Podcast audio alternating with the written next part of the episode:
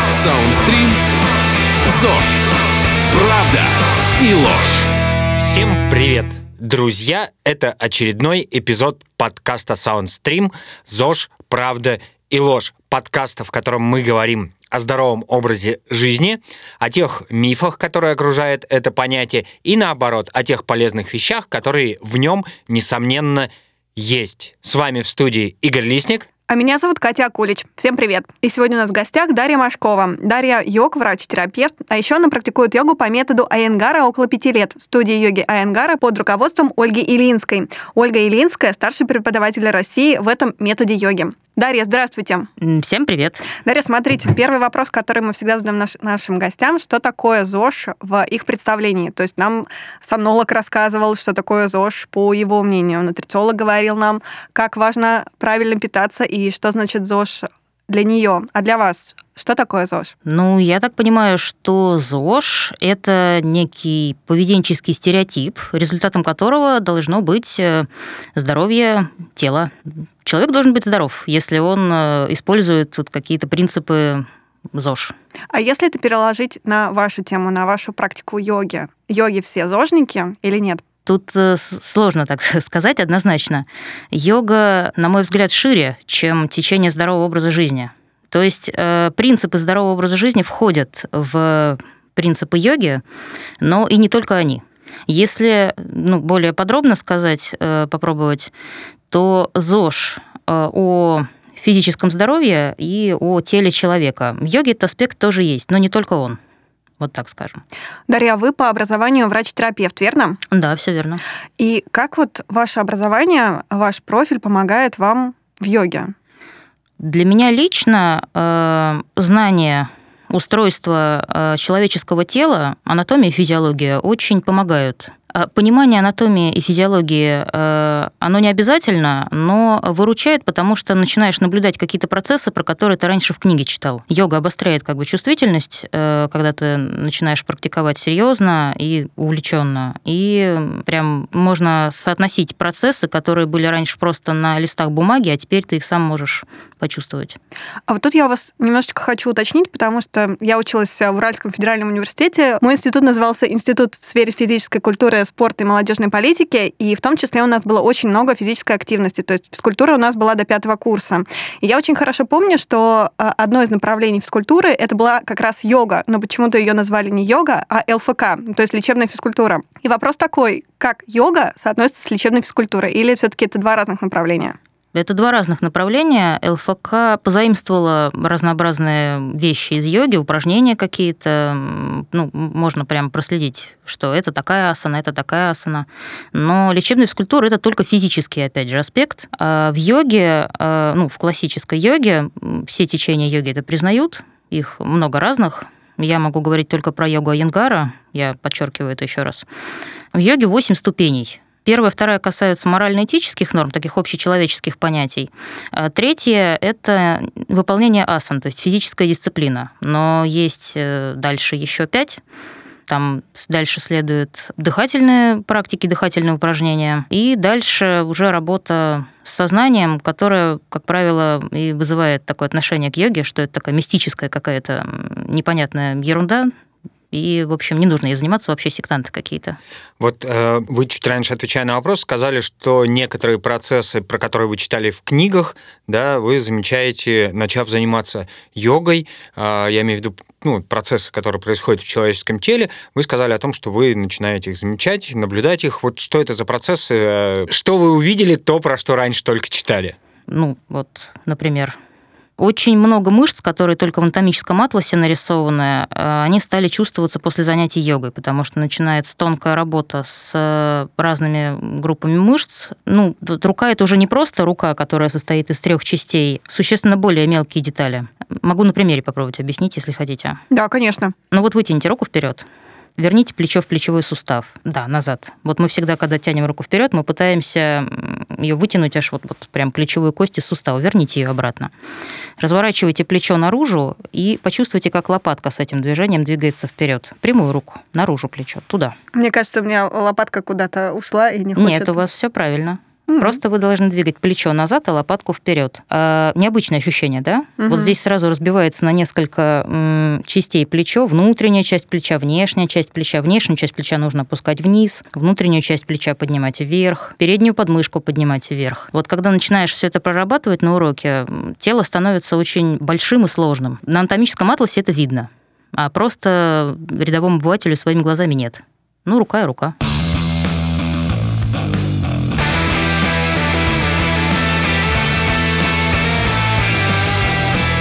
А вот расскажите, пожалуйста, как э, вы вообще пришли в йогу, что вас заставило увлечься этой дисциплиной, что вам понравилось, или, может быть, кто-то вас вдохновил? Это получилось случайно. Я ходила в туристический поход и случайно там встретила человека, которая очень просто интересная сама по себе была. Она не то чтобы много рассказывала про йогу или много рассказывала о себе, но вот просто вот что-то такое, не знаю, какая-то тайна. Э, Мне стало интересно, что, почему э, у нее основной род деятельности, она преподаватель йоги, конкретно йоги Айенгара. Мне стало интересно, что такое йога Айенгара. Поэтому я купила книгу. Айенгар — это индус, э, создатель метода. И стала ее читать.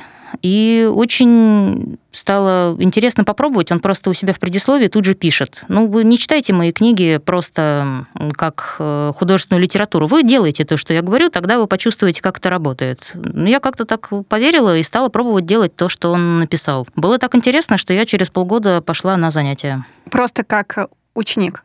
Да? А вот, э, кстати, можно ли заниматься йогой самостоятельно, да? Вот э, вы сказали про книгу, и можно ли не ходить э, к учителям, не ходить в какие-то школы, а, я не знаю, смотреть ролики на YouTube, читать учебники и повторять вслед за людьми, которые делают это в роликах на YouTube, людьми, которые пишут про это в своих книгах, и вот таким вот образом заниматься йогой. Может ли это быть полноценной практикой? Скорее нет, чем да. Сейчас объясню, почему. Есть несколько таких не- неприятных э, последствий, которые могут быть. А, Первое, как различить разные книги, какая из них полезная, какая не очень. На себе проверять э, чревато, можно просто покалечиться, если что-то из этих инструкций не подходит. Это первая проблема. А вторая, э, такие книги, если пишет достаточно серьезный учитель, он, как ни странно, пишет немного инструкций к асане, а мало. Потому что на определенных этапах в асанах все неоднозначно. Сначала ты учишься делать так, потом начинаешь делать по-другому, и этому есть причина. Сначала нога для вас это просто нога целиковая. Вам говорят, разверните ногу наружу. Это одна инструкция. А когда вы начинаете, э, когда у вас уже есть чувствительность, когда вы понимаете, что у ноги уже есть внешняя часть, внутренняя часть, что она делится на еще более мелкие детали, вы начинаете работать не так однозначно, потому что именно э, внешнее бедро вы будете разворачивать наружу, переднее бедро наружу, а внутреннее будете э, поднимать вверх. И это другое, другое описание того же самого действия. И это все в книгу не уложишь, это очень много. Если мы будем говорить про то, чтобы вот входить в йогу и заниматься самому, наверняка здесь есть возможность как-то себя травмировать случайно. Если ты этим никогда не занимался, то как-то что-то вывернул, поставил куда-то не туда ногу, руку вытянул. Как этого избежать? Это правда. Один из таких самых ярких э, примеров – это поза лотоса подмасана. Вот почему-то все считают ее символом йоги, пытаются в нее сесть просто сразу, как только открывают книгу, что категорически неправильно и не рекомендуется, потому что для этой позы нужно понимать, э, как разворачивается бедро наружу. Если просто грубо положить э, ноги в подмасану, происходит травма колена. Обычно мениск рвется. Вот эту боль в колене испытывали многие люди, которые начинали заниматься йогой с позы лотоса. Ну, чтобы этого избежать, нужен либо грамотный учитель, который понимает, что он вам говорит, и с каких поз он начинает э, вводить вас в йогу, либо читать инструкции перед выполнением асан. Я, откровенно говоря, сначала выполняла подмасану, а потом на следующей странице прочитала, что Гуруджи пишет, что не стоит этого делать. А я вот хочу спросить про достижения. Вот э, я, например, занимаюсь бегом, и мне хорошо понятно, чтобы улучшить свой результат, мне нужно увеличивать нагрузку, мне нужно выполнять определенные работы, и тогда у меня будет время, за которое я бегу, там, скажем, 10 километров, становиться все лучше и лучше. Вот э, как это работает в случае с йогой? То есть, ну, там, понятно же, вот в тяжелой атлетике я сегодня поднял 100 килограмм, завтра 120, значит, в третий раз я там смогу поднять 150. А вот э, как, как в йоге это происходит? То есть, что является вот такими показателями э, достижения уровня? Ну, я бы хотела сказать по этому поводу две вещи. Первое, то, что йога – это как раз не вид спорта, и принципиальное отличие в том, э, что йога – это не работа на достижение результата. Здесь процесс более важен, чем результат. А, а второе, для каждого человека продвижение в йоге свое.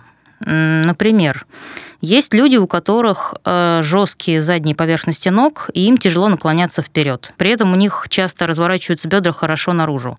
То есть они, в принципе, в состоянии довольно быстро сесть на шпагат, но не в состоянии освоить э, простые наклоны вперед. Таким людям, чтобы развиваться в йоге, нужно как раз осваивать наклоны вперед и не злоупотреблять э, вытяжением ног в стороны. Тем, что у них получается. Именно. И, соответственно, наоборот. А давайте еще немножко уточним само определение. Давайте скажем, почему асаны называются асанами, почему они так называются сами по себе, поза орла, поза стула. Откуда приходят эти названия?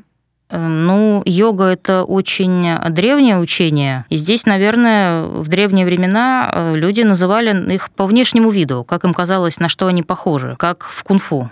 Ну, есть же стиль тигра, стиль богомола. А здесь э, Гамукхасана, поза головы коровы, ну, и так, если представить, похоже, в принципе, на голову коровы, так с двумя ушами. Одно ухо вверх, другое вниз. Гарудасана, поза орла. Ну, так тоже, если напрячься, можно себе представить, в принципе, орла такого летящего ну, что он ноги поджимает и как бы летит. Ну, не знаю, здесь, э, наверное, много символизма такого древнеиндийского, который, ну, я не могу постичь.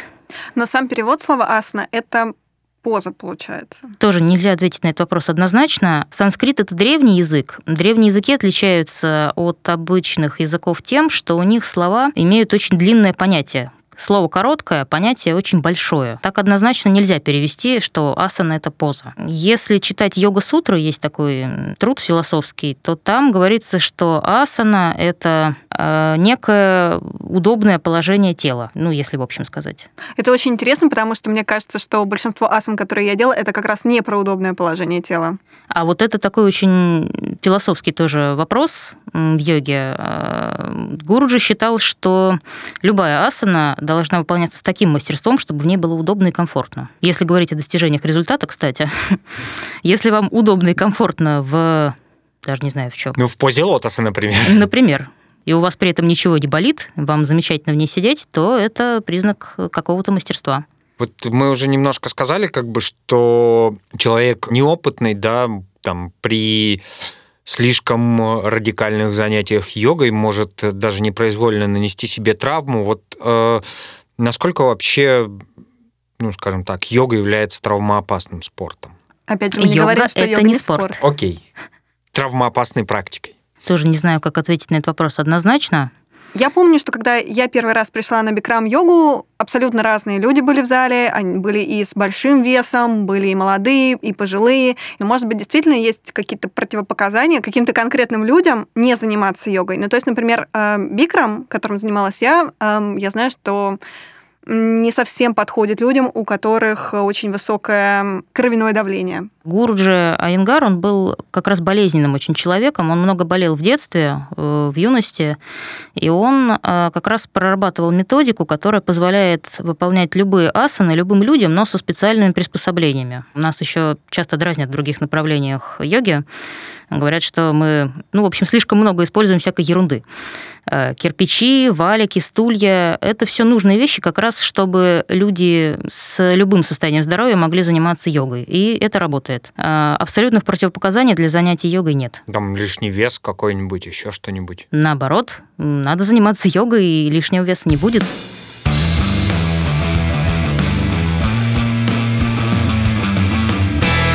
Скажите, пожалуйста, а как связаны йога и правильное питание? Или, скажем так, одно без другого вполне может существовать? Я имею в виду, что можно заниматься йогой и, не знаю, там, условно, ходить э, по каким-нибудь фастфудам, э, не знаю, там, завтракать э, лапшой быстрого приготовления и так далее. То есть вот как э, связаны йога и правильное питание? Является ли правильное питание обязательной частью йоги, или ты сам к этому как-то приходишь?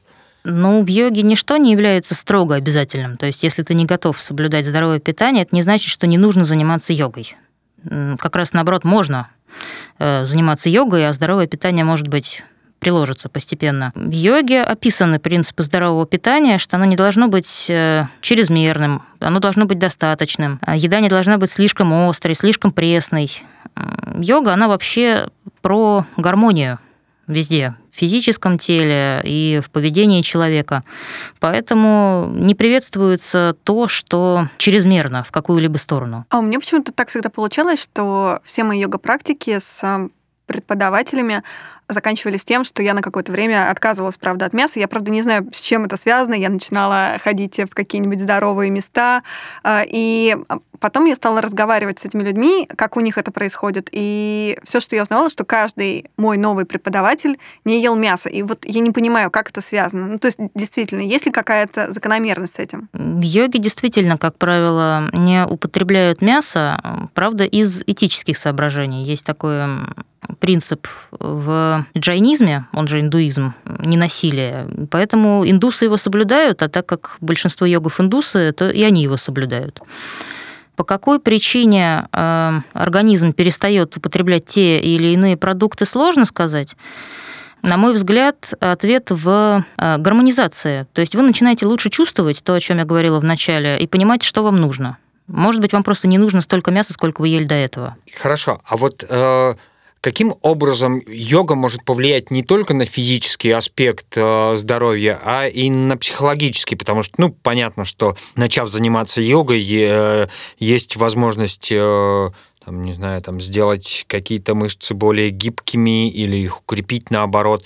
А что с психологией происходит? Не знаю, как вот насчет психологии. Если говорить про работу мозга, представьте себе, что вы два часа не думаете о своих проблемах, о том, что у вас в жизни накопилось, куча какой-то ерунды, недоделанной работы, целый вообще вагон дел, голова сейчас лопнет. А думаете только о том, как разворачивать бедро, как разворачивать плечо, как вытягивать позвоночник. Все время сосредотачиваетесь на физическом теле. Но это нужно попробовать, чтобы почувствовать. А К концу занятия голова у вас абсолютно пустая. А после этого мозг начинает по степени важности после занятия выстраивать, что ему нужно было сделать отсеивает лишние проблемы, более ну, требующие срочного решения на первое место ставит. Как-то так все просто упорядочивается в голове. Ну, Если говорить про психологию, то вот так можно сказать. Дарья, а вот такой еще вопрос. Вы встречались с чем-нибудь таким необъяснимым, чему бы могла помочь йога? Ну, то есть, что кто-то начал заниматься йогой, и у него, не знаю, жизнь улучшилась, здоровье улучшилось настолько, что классическая медицина не может это объяснить. Есть такая область э, йоги, как э, йога-терапия.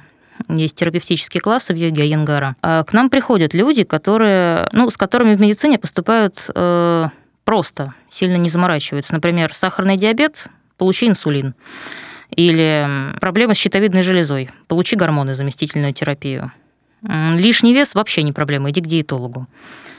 Болят суставы, ну что вы хотите, возраст уже, вам 55, у вас уже должны болеть суставы. Они приходят к нам, начинают заниматься, и если занимаются регулярно, как-то еще дома занимаются, и постоянно делают упражнения, которые им показали на терапии, то это работает. Ну, просто объективно. Инс- Доза инсулина уменьшается. Ну, вот есть у нас такая пациентка. Суставы разрабатываются очень хорошо. Здесь вообще ну, не может быть даже никаких споров по этому поводу. А по поводу того, что вы спросили насчет улучшения жизни, ну вот э, если у вас к питанию обостряется чувствительность, и вы начинаете лучше понимать, что вам нужно, то вы и по жизни тоже начинаете понимать, что из того, чем вы занимаетесь лишнее, а что нужно. Ну, вот моя любимая история, связанная с йогой, это история про э, знаменитого защитника Манчестер Юнайтед Райана Гиггса, э, которому лет за пять 7 до конца его активной карьеры, его мучили боли в спине, и все доктора на перебой говорили ему, что вам пора заканчивать. Я, честно говоря, не знаю, какое направление йоги выбирал Гикс, э, но вот совершенно точно, что там, прозанимавшись с э, учителем йоги какое-то время, там Райан Гикс забыл про боли в спине и еще, в общем, 7 лет э, счастливо играл за Манчестер Юнайтед, э, в общем-то, титулованный футболист, гордость Уэльса и так далее. Вот скажите, пожалуйста, а ощущается ли или наблюдаете ли вы в последнее время интерес со стороны именно традиционной медицины, доказательной медицины, там, медицины, которая вот, э, является официальной, да, ну, доказ... со стороны доказательной медицины к йоге именно как э, к физической практике, помогающей э, в данном случае лечению болей в спине? Да, в первом медицинском я только про них знаю, потому что я там училась.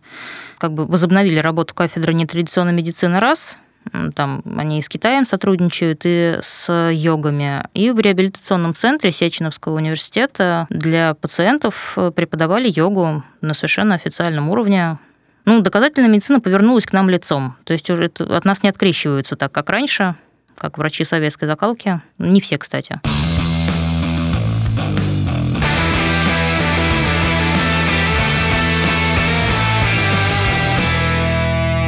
Мы вот в самом начале нашего разговора уже немного сказали, да, о некой э, эзотерической составляющей йоги. А вот возможно ли йога вообще без э, каких-то вот таких вещей, без, там, не знаю, ощущения ауры, без какой-то лишней эзотерики, метафизики, как вы думаете? Эзотерика в глазах смотрящего, я думаю. Я говорила, что йога состоит из восьми ступеней, вы можете заниматься только физическим аспектом йоги, быть здоровым и быть счастливым, и вообще не заморачиваться по поводу эзотерики и метафизики. Ну и все, значит, это ваш путь такой, заниматься асанами. И это нормально, это ни в коем случае не говорит о том, что человек там несовершенен, не прошел до конца как-то.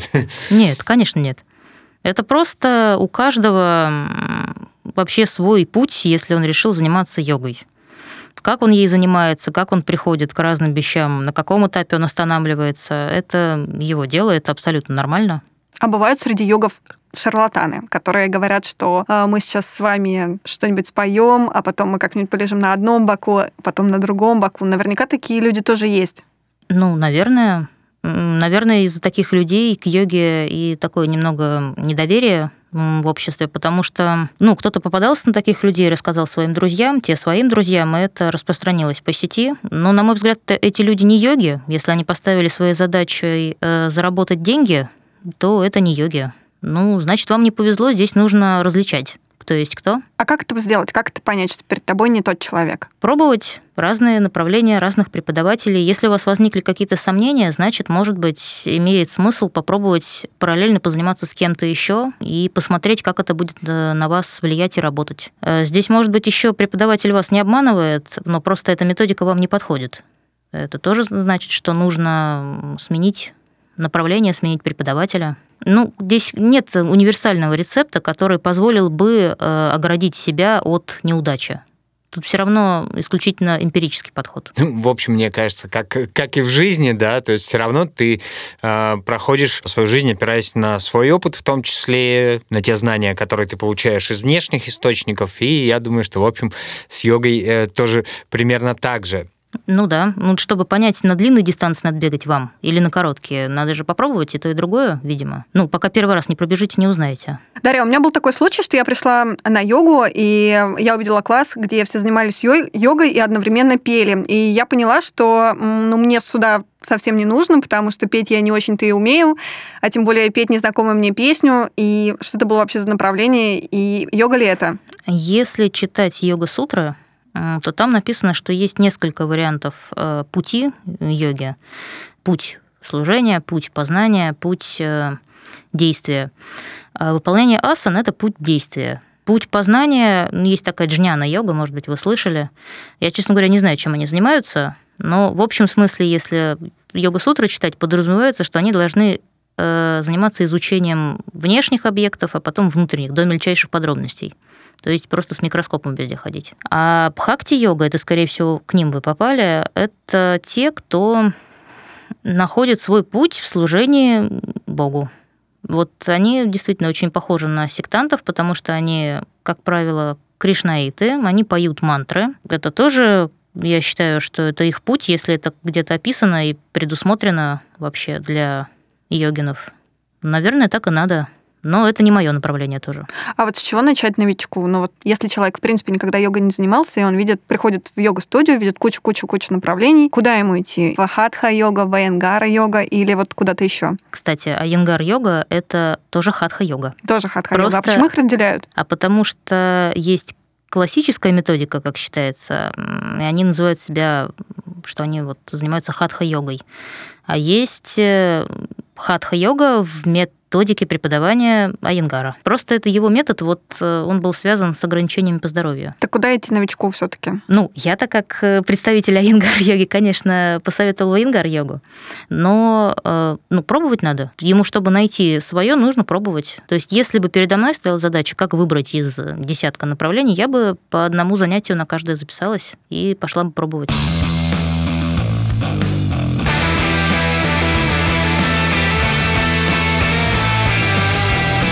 Вот, э, кстати, про периодичность занятий и про расписание, да, то есть понятно, что если я занимаюсь спортом, у меня есть некие минимальные ну, не то что требования, да, у меня есть некое минимальное количество часов, которые я должен отзаниматься там в зале или там на беговом треке, если я занимаюсь бегом. Вот э, как быть с йогой, как вообще строится расписание человека, который занимается йогой, то есть э, как строится распорядок дня? Ну, новичкам обычно рекомендуют э, преодолеть себя и хотя бы два раза ходить на занятия.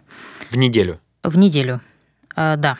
Преподаватели йоги и ну, такие более продвинутые просто йоги, кто давно занимаются, они занимаются каждый день, чаще сами и несколько раз с преподавателем. Два или три, наверное, больше не нужно. Потому что если самостоятельно не проработать то, что дал тебе преподаватель, то это все считай, что мимо пролетело. То есть нужно какое-то время побыть наедине с собой и самому попробовать сделать все то, чему тебя научили.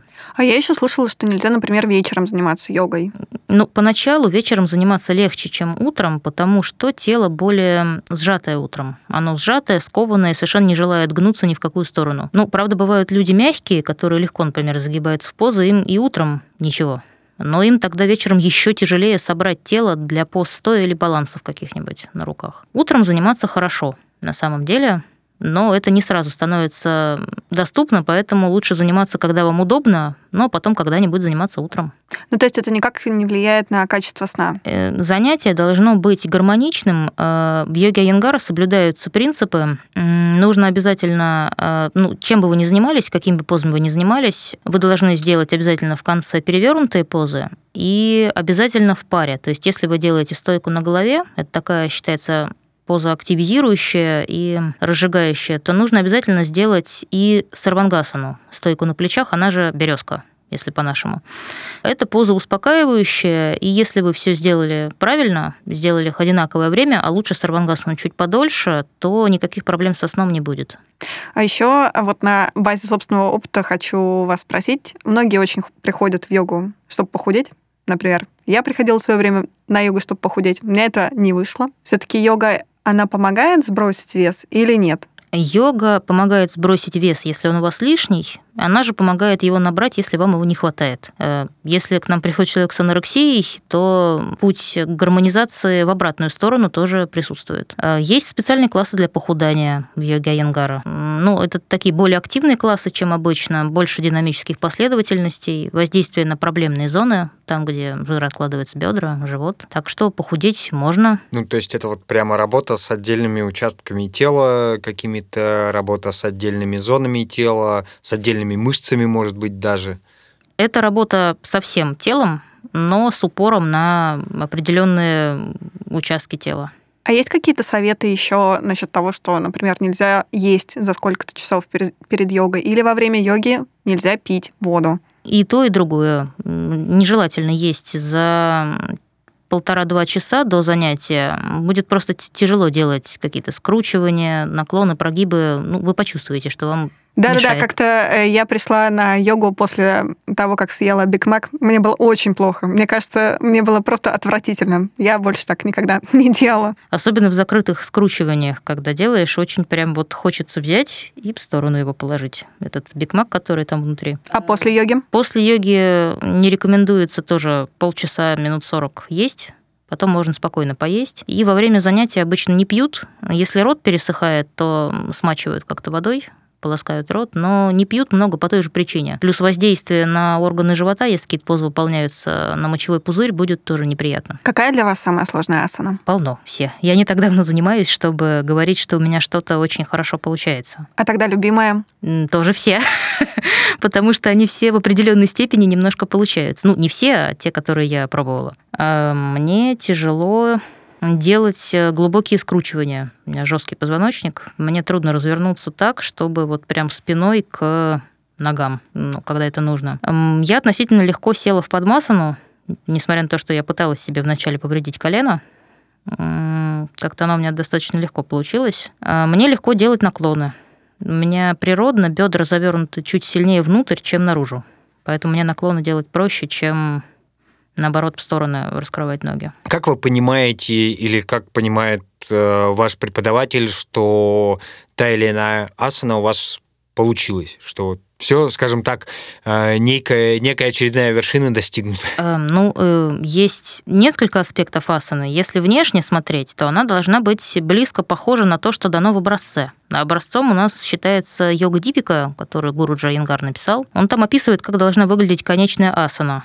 Плюс э, аспект, про который я уже говорила, в ней должно быть э, удобно, легко и приятно. То есть это не должно быть, э, что вы коснулись подбородком ног, сидя на полу, вот так вот вытянулись вперед, и вы держите ее из последних сил. Ну, это опре- определенная вершина достигнута, но это не конечная поза точно. Вам нужно расположиться так, чтобы вам было еще при этом удобно и абсолютно комфортно.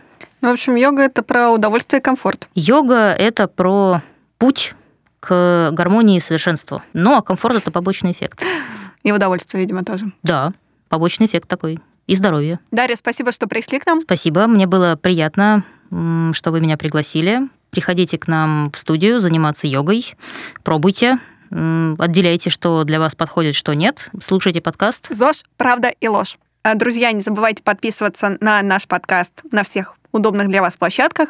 Ставьте оценки, лайки, задавайте вопросы. Занимайтесь йогой и ведите здоровый образ жизни. С вами были Катя Акулич. И Игорь Лисник. Пока! Над подкастом работали ведущие Катя Акулич и Игорь Лисник, редактор Дмитрий Лебедев, звукорежиссер Артур Кулаков, продюсер Сергей Епихин.